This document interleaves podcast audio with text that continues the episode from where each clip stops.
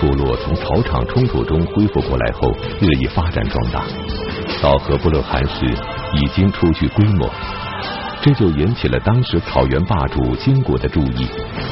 金国皇帝派出金乌术等名将，率大军围剿蒙古部落。那么，当时还相对弱小的蒙古部落，能够战胜强大的金国军队吗？而战后的蒙古部落又将如何发展呢？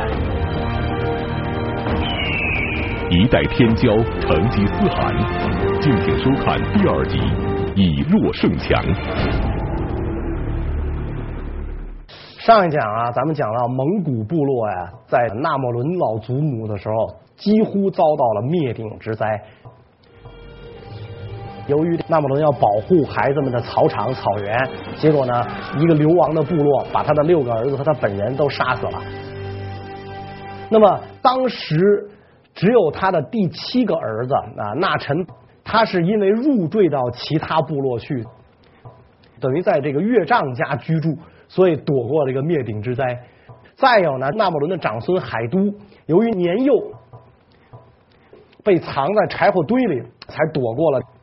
这场灾难，所以这个那臣听说家里的变故之后，就赶紧从岳丈家呢往自己的部落赶啊。他的岳丈家在哪儿呢？在今天俄罗斯境内的贝加尔湖东岸啊。从那儿要翻过几座高山啊，一千多米高的高山，然后赶到自己的这个部落的驻地，一看一片狼藉，什么都没有了啊。最惨重的损失就是他部落里的几百匹马都没有了。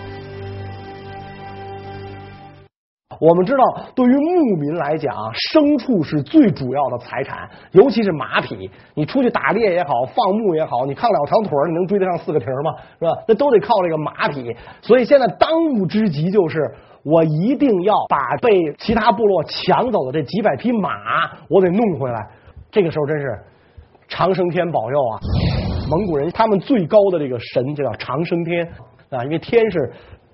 永生不灭嘛，所以蒙古人崇拜长生天呀。长生天保佑部落里的一匹马从那个抢马的部落那儿跑回来了。那老马识途，思念雇主，跑回来了。所以那臣骑着这匹马就奔这个呃杀他们的这个部落的营帐就去。行至半途，哎，发现前边一前一后走着两个猎人。这两个猎人啊，骑着马。肩膀上架的鹰，那臣一眼就认出来，这两个猎人肩膀上架的鹰是他的哥哥们驯养过的，所以不用说，这两个人就是灭他们部落的仇人之一。于是那臣不动声色，驱马就接近了第二个猎人，跟这个第二个猎人就攀谈，是吧？你们这部落叫什么呀？啊，你们现在在哪儿啊？是吧？然后你们这个这个这个想去哪儿啊？哎，这个可能是草原上的人呐，他心地也比较朴实，呀，一眼就是害人之心不可有，防人之心不可无。他们连防人之心也没有，是吧？所以这那臣跟你并驾齐驱，是吧？你也不知道他是谁，是吧？你也不知道这个人是干什么的，是吧？结果呢，他就一点戒备心没有，啊，有一说一，有二说二，竹筒倒豆子。我们是什么部落？我们刚才特得意，啊，然后抢了好多马，现在要往哪哪哪去，一五一十就都跟那臣说了。那臣一听这话，你想想，毁毁家仇人就在面前，那是怒从心头起，恶向胆边生，啊？趁着前边那个猎人没注意，这隔得很远嘛，一刀就把这个猎人给捅死了，啊！捅死之后，那臣不动声色，他骑上了这个猎人的马，啊，这个马可能也是从自己的部落抢来的吧，骑上他的马，把他的尸体啊拴在马尾巴后头，然后把这鹰弄过来。挂在自己的这个肩上，然后驱马去追赶前边的那位猎人，啊，前面的猎人喝着小酒，一路高歌，啊，唱着长调，正正在得意的往前往前走呢。一回头，看见那个那臣啊，骑着马，肩膀上担着鹰，啊，过来了。可能前面这个猎人估计是喝大了，啊，他都没看出来。这不是你的伙伴，已经变了。那结果他居然就问那个纳臣，哎，说你马后面那个人怎么老跟地上躺着呀？你把他叫起来行不行啊？话音未落，纳臣就已经冲到跟前，一刀把这个猎人就也干掉了。这两位敌对部落的猎人被干掉之后，然后他就在这个老把的带领下呢，就到达了这个就是抢他们马匹的这个部落的营地。一看，哎呀，长生天再次保佑。为什么呢？可能那个部落呀，从原来被女真金国打的几乎就要灭亡了，到发了这么一笔大财，这种天上地下的巨大的反差，让他们兴奋的有点忘乎所以了。所以这帮人在草原上载歌载舞，就开始狂欢了。啊，而这几百匹马就放养在山下，几个小孩跟那看着。那臣一看，机不可失，是吧？就飞身冲下山去，一刀一个把这几个小孩儿干掉，然后就把自己部落的几百匹马就领回到了这个呃自己的这个沃南河源，自己的这个这个居住地。领回来之后，那臣知道人家不会善罢甘休的，是吧？我我这我这部落死了人了，这马要被抢走啊！等他们这个。这舞跳完了，酒醒了，弄不好就要找我们来报复的，所以怎么办？啊，带着自己的侄儿海都就回到自己的岳丈家。虽然纳臣顺利的从仇人手中夺回了部落的重要财产，那几百匹马，但是当年在祖先博端察尔的带领下一度强盛起来的蒙古部落，如今却只剩下这寄人篱下的叔侄二人了。那么，蒙古部落能否在他们手中复兴起来？又是谁成为蒙古族历史上的第一个可汗呢？那臣带着自己的侄儿海都去自己的岳丈家贝加尔湖畔，是吧？咱们到这儿先慢慢的发展起来，然后等这个部落发展起来之后，那么那臣呢就辅佐自己的侄儿海都。让他做了部落的首领啊！海都这个做了这个部落的首领之后呢，这海都确实很有王者风范是吧，就开始招募，只要你愿意投奔我，我这儿一律敞开大门收留，好酒好肉，那分给马匹，给帐篷住，那一律收留。于是这个草原上的流浪汉也好，盗马贼也好，弓箭手也好，纷纷前来归附，所以海都部落的这个势力越来越大。在海都的率领下，一举就灭掉了当年那个杀害他的这个父亲和祖母的这个部落。所以，这个在蒙古人看来啊，复仇是一件很神圣的事情。那么，海都把这个部落的人灭掉之后，他自己的势力很强大了。于是，在大家的一致推举下，根据这个。呃，蒙古史书的这个记载啊，海都就做了蒙古部落的可汗啊。注意啊，是蒙古部落的可汗，不是蒙古草原的可汗，跟后来成吉思汗当的那可汗是两码事儿。海都汗，然后他的曾孙子。这个和不勒汗，和不勒汗的堂弟俺巴海汗，这三位可汗就是在蒙古历史上是很有名的。那么和不勒汗的这一支往下传，这个蒙古部落以乞颜为姓氏，乞颜就是尊贵的意思。这个和不勒汗的时候，这是在这个蒙古的历史上，那是一颗光彩夺目的巨星。这个史籍上大大书特书了一笔。为什么大书特书一笔呢？和不勒汗干了一件这个，应该不止一件啊，干了这个好几件惊天动地的大事儿。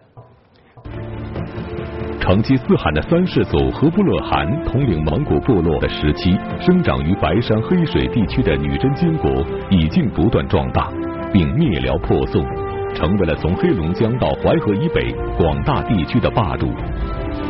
那么，这个北方地区的新霸主会对不断崛起的蒙古部落视而不见吗？一山不容二虎，和不勒汗将如何应付这个强大的对手呢？当时的这个女真金国啊，如日初升，方兴未艾啊，正是一个最强大的国家的时候，和不勒汗敢跟女真叫板啊？这个蒙古牧民呢，他就这个这个经常去骚扰。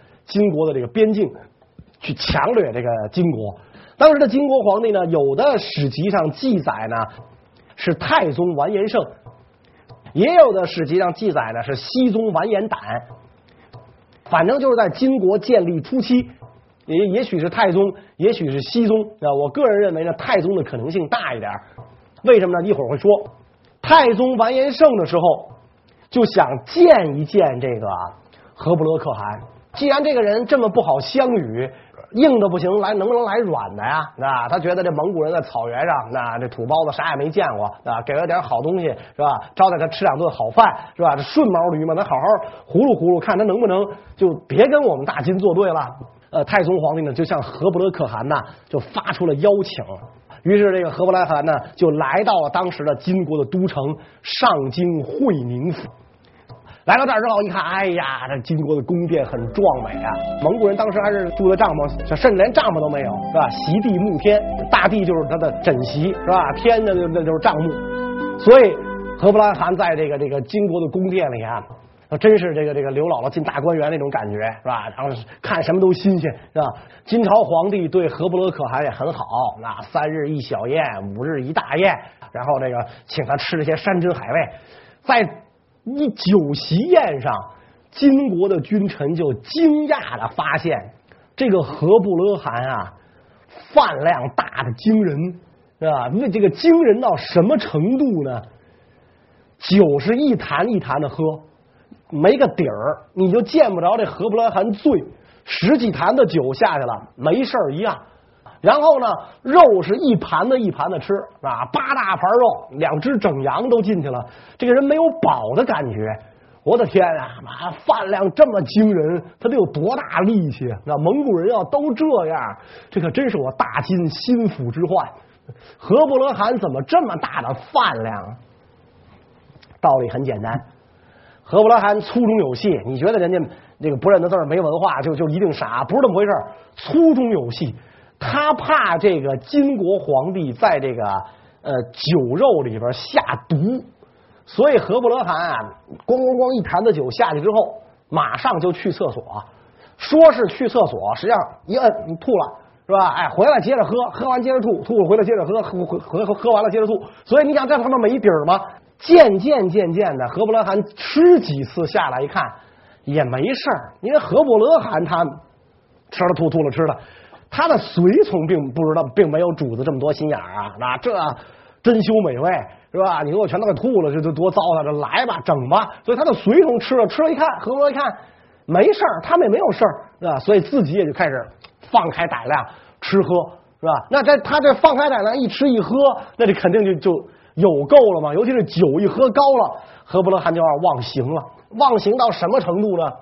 据说呀。他醉醺醺的走下席来，去揪这个皇帝的胡子，对吧？为什么我个人认为这个时候的皇帝应该是金太宗完颜晟，而不是金熙宗完颜胆？因为金熙宗继位的时候还是一一个少年，应该没有那么长的胡子。金国的文武大臣可就全都急了，因为这个。平辽灭宋之后，金国开始了汉化的过程了，不再是那会儿跟皇上一块儿光着身子下河洗澡那样了，是吧？所以很讲究君臣的礼节礼仪。朝堂之上，你一个野蛮人敢揪我们皇帝的胡子，所以这个时候，这个金国大臣就一个个怒不可遏，拍案而起。有的大臣甚至就拔出腰间的佩刀，要杀掉这个何不勒汗。蒙古人是擅长狩猎的游牧民族，他们逐水草而居，从小便与骏马、雄鹰为伴，因此性情豪放不羁。然而何不勒汗在金国宴席上表现出来的真性情，却激怒了金国大臣。那么，在这危急时刻，何不勒汗能否安然脱险，并回到自己的家乡呢？何不勒汗酒醒了。啊！一看这个，可不是酒醒了吗？那吓得出了一身冷汗，就赶紧跪在地上请罪，是吧？说我这个鞭鄙粗人啊，不识朝廷礼法啊，犯下如此重罪，请皇帝陛下惩罚。这个时候呢，这个金太宗哈哈一笑，非常大度啊。咱们把他请来的目的，不就想怀柔他一下吗？是吧？像你们这拔刀动杖的，至于的吗？是吧？不要这样，是吧？然后说，嗨，说。咱们女真人呐，跟他们一样，都是豪饮的民族，是吧？哪回这个酒席宴上不喝大几个，是吧？这很正常。何不勒汗一看这个，嗯这个这个金国皇帝如此大怒，赶紧叩头谢恩啊，然后就站起来啊。皇帝说：“你看你这人多朴实啊，多可爱啊，是吧？我这个这个除了我孙子，他没人揪过我胡子呀，是吧？你这么可爱，是吧？好啊，这个赏你一些绫罗绸缎，是吧？你呢以后就不要跟我们大金呢作对了，那咱们就世世代代友好下去。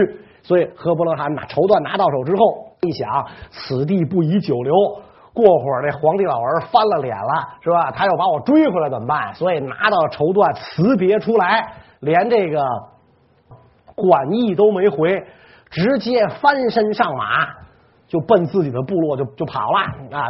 连就连夜就跑了。何不勒汗连夜一跑，得金国大臣有口实了，马上就去见这个太宗皇帝，说你看见没有？我们跟您说什么来着？这个人不能留着，必须杀。他如果心里要没鬼，他跑什么呀？金太宗一想也是，于是就派出使臣去把他给我追回来。使臣就快马加鞭追上了何伯德罕。这个使臣就跟那个和伯兰，这个呃，跟这个和伯勒汗就讲啊，我们皇帝啊思念可汗啊，说跟您还没好够呢，您这么快就走了啊？皇帝呢觉得这个这个心里不乐意是吧？您能不能再跟我回去？啊，和伯勒汗一想，你甭跟我来这套是吧？回去回去就没命了是吧？我还不明白这怎么回事啊？所以这和伯勒汗就跟使臣说说，你看大丈夫一言九鼎啊，也不知道这词儿是从哪儿学来的哈。你们大金是个大国。是吧？你们的皇帝是大皇帝，刚刚说让我回家，这又要追我回去，因为你们说话算数不算数啊？那你们害羞不害羞啊？哎，这一句话噎的这个金国使臣呐，确实是不知道拿何言答对了，所以金国使臣只好悻悻的就回去复命，跟这个这个皇上说，这何不勒他不回来，那他说咱说话不算数，还把我损了一通。是吧？那然后这个何不勒就已经回到了自己的营帐，一擦冷汗，好险呐，是吧？所以虎口脱险，这从这个这个金朝逃回来不容易。结果他回到这个自己的驻地之后，没多久，金国就又派使臣来了。何伯勒罕一听这个啊，这这个眼睛立起来了啊，这是黄鼠狼给鸡拜年，他没安好心，一次两次的叫我去，这个。肯定是要害我啊！看来啊，他们不会善罢甘休了。怎么办？今天豁出去了，有贼无我，有我无贼，干脆把这些金国使臣通通杀掉得了。和布勒罕手下这帮人有点害怕，有的这个随从的脸色都变了。哎呦，这可不是闹着玩的，是吧？咱们蒙古只是一个小小的部落呀，是吧？人家大金。百万大军，天朝上国，咱要把大金的使臣给杀掉，万一大金兴师讨伐，咱不是对手啊！何不拉一看火了啊！你们是不是蒙古男儿啊？是吧？你们身体里流的是不是这个苍狼白鹿的血啊？是吧？怎么这么没有种啊？是吧？难道你们想害我吗？是吧？我一声令下，去把金国使臣杀掉，必须给我杀！这帮人一看，既然可汗都豁出去了，是吧？咱们干脆也就。死活就是他了，于是大家就一鼓作气冲进了这个这个金国使臣的营帐，见人就砍啊！所以这些个这个金国使臣就全部被杀掉了。后来消息传到了上京，金国皇帝一听，好你个何不勒呀，胆大包天！我好心好意的请你吃饭，赏赐你财物，你竟敢杀掉我的使臣，这回非得给你点厉害瞧瞧不可。于是。金国皇帝下令讨伐蒙古部落，派了一员将领叫胡沙虎，率领一万多名骑兵进攻这个蒙古部落，是吧？当时蒙古部落呀，能不能找出一万个青壮年男子来都两说。而这个金国这个光这个骑兵部队就来了一万多人，发誓要学习草原，要灭掉蒙古部落。虽然当时和不勒汗率领的蒙古骑兵人强马壮又身经百战，但是面对人数众多又训练有素的金国军队，却要展开一场以弱敌强的硬仗。那么蒙古部落能否打退金军，赢得这次战争的胜利呢？金国皇帝下令讨伐蒙古部落啊。可惜太宗皇帝所差非人，这个胡沙虎啊是个没什么用的将领，是吧？为什么呢？当时的可能这个金国的主力啊，在跟南宋作战啊，像那些个百战名将啊，都在南方对付岳飞、韩世忠呢。所以这个这个时候实在是蜀中无大将，廖化做先锋啊，这个这个，所以弄了个这个胡沙虎啊，领着这一万多人去进攻蒙古部。胡沙虎一到草原上就晕了啊，就晕了。你大金的这个士兵排出堂堂正正之阵，两军队员通名报姓，然后这主将厮杀，大家一块上，完全按照跟宋朝打仗的那一套兵法战术。到了草原上，敌人在哪儿啊？你找不着啊，没有影啊，是吧？所以这一万多人到草原上连路都没有，是吧？几十里、上百里走出去，你感觉跟没动窝一样，地形地貌完全一样。他不像你在中原打仗，这是什么城，那是什么城？我占了这座城，再占下一座城，城与城之间有道路。草原什么什么都没有，是吧？甭没有向导带路啊，你根本就找不到蒙古人在哪儿。蒙古人天生的骑手、剑手，天生战士，神出鬼没。仨一群五个一伙，那在草原上就跟这个金军呢就展开了游击战，是吧？实际上就是游击战，是吧？今天我摸你一个哨兵，是吧？哎，后天我抢你一匹马，再后天我烧你几座帐篷，搞得这个金军疲于应命，是吧？疲惫不堪，然后后勤给养就出了问题了。所以在这种情况下，胡沙虎一看这仗没法打，所以干脆撤军，是吧？咱回去之后跟皇上复命。咱也就说呢，这话也好说，我们也没打败他，我们就是没找着敌人而已，是吧？要找着他，他一定不是我的对手。何不勒汗的军事才能在这个时候发挥的淋漓尽致啊！你来找我的时候，我不能让你找着，是吧？你走了，你想跟皇上说没找着我，哎，这回我来找你来了啊！所以当那个金国的士军士兵退军的时候，在他的返程路上。何不勒汗埋下伏兵，那个地方特别好，三面环山，一个口。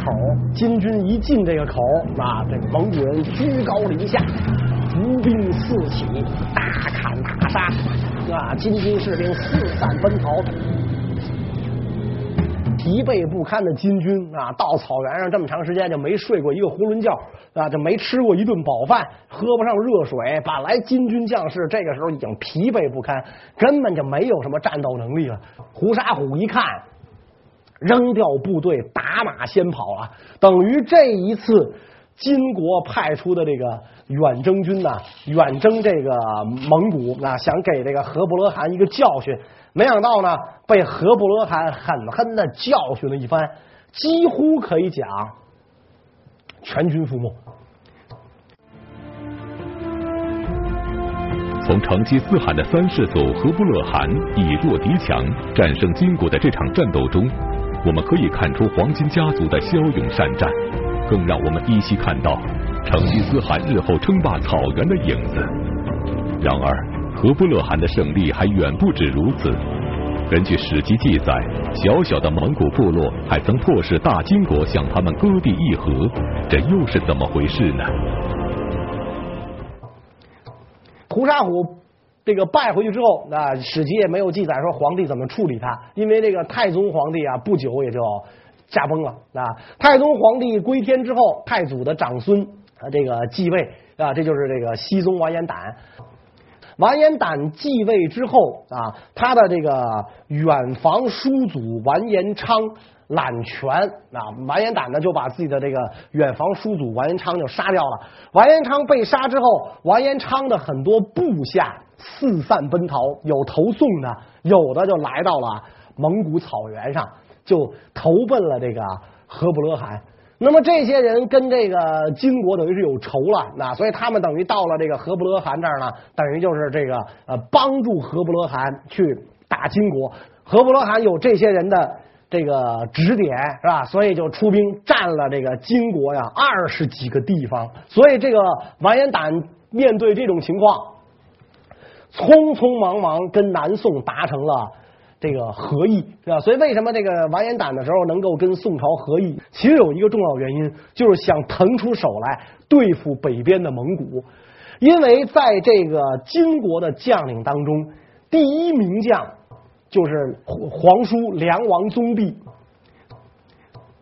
那么梁王宗弼是对宋作战的总指挥，所以如果要让他去对付这个蒙古的话，那必须要尽快的结束对宋的战争。所以对宋战争一结束，完颜宗弼就统帅大军出征蒙古。啊，这个史籍上记载说，光这个神臂弓手啊，就调了八万人。这支军队的人数到底有多少？那就。可以想象啊，十几二十万人啊，这回是等于是大金是倾全力而来，一定要把这个蒙古人消灭。结果完颜宗弼这样的百战名将来到蒙古草原，依然是一筹莫展。虽然不至于像胡沙虎那样被人打得惨败吧，因为毕竟他这个人数众多呀，对，但是跟胡沙虎遇到的情况完全一样。找不着敌人，找不着宿营地，找不着饭吃，找不着开水喝，一样，而且情况更糟糕。因为胡沙虎毕竟一万多人，就是挖草籽儿吃，是吧？没准儿还能活着五千。您这好几十万人来，光神臂弓手就弄来八万，是吧？这么多人来，草原上草籽都不够你挖着吃了，所以这个。梁王宗弼审时度势，就给这个自己的皇侄啊，给自这个熹宗完颜党上书。咱们常年对外作战，是吧？这个师老兵疲，劳而无功啊。就是说，光这个劳而无功还好说，如果万一就是这，当然那个皇叔这这种话他不能说的很直白啊。其实他也有这担心呢。万一我要是也跟胡沙虎似的中了人家的暗算。我这一世英名可就扔在这片草原上了。如果万一宋朝要跟他们联合起来的话，那对咱大金威胁更大。所以这帮人眼界也不高，是吧？好东西也没见过多少，是吧？哎，还也还就是意思还比较好哄吧。所以咱们啊，赶紧给他们点东西，把他们打发了得了，这仗别打了啊。于是，在这样的情况下。金熙宗皇帝就派出使臣啊去见这个何不勒汗啊，行了啊，咱们两家啊也不打仗了啊，你不是占了我那些地儿吗？那些地儿都送给你了啊，就赏给你了。所以金国的这个防线呢就撤到了这个大兴安岭，就凭借这个大兴安岭的这个天险来抵御蒙古人。草原上我不要了啊，这个这个地儿就给你了。然后每年。啊，赏赐给这个蒙古人一些个，比如说布匹啊，啊，比如说这个米啊，比如说豆啊，啊，就给你一些个这个生活必需品。然后每年呢，允许蒙古人来入贡，蒙古人用自己的特产，比如奶制品啊、皮毛啊、哎马匹啊，跟金国人换一些生活必需品，盐呐、铁器啊，哎，你可以跟我换这些东西，但是呢，你不能进入长城。啊，他怕这蒙古人进入中原之后，看到中原的那种繁华，然后起觊觎之心，双方从此之后罢兵息战，万事和好，就 OK 了，是吧？所以他这么一干，实际上就证明了金拿蒙古拿何不勒汗没辙啊。所以我们讲啊，这个何不勒汗很了不起啊，就在这儿，是吧？他那样子一个草原上的部落。他就干了这么多惊天动地的大事儿，那敢揪皇上胡子，这历史上没有是吧？敢杀皇上的使节，敢派兵打败皇上的将领，然后敢跟大金第一名将皇叔梁王宗弼周旋了一两年，所以这个人非常了不起。蒙古部落在他的带领下就走向了强盛，是吧？那么这个。人至终有一死了。那何不勒汗带领蒙古部落走向强盛之后，他的这个身躯一天天的衰老了下去，啊。何不勒汗有七个儿子，所以呢，在他死后，一般认为韩魏应该是传给他的儿子，但是他却没传给儿子，而传给了弟弟。这个是为什么呢？我们下一讲再讲。谢谢大家。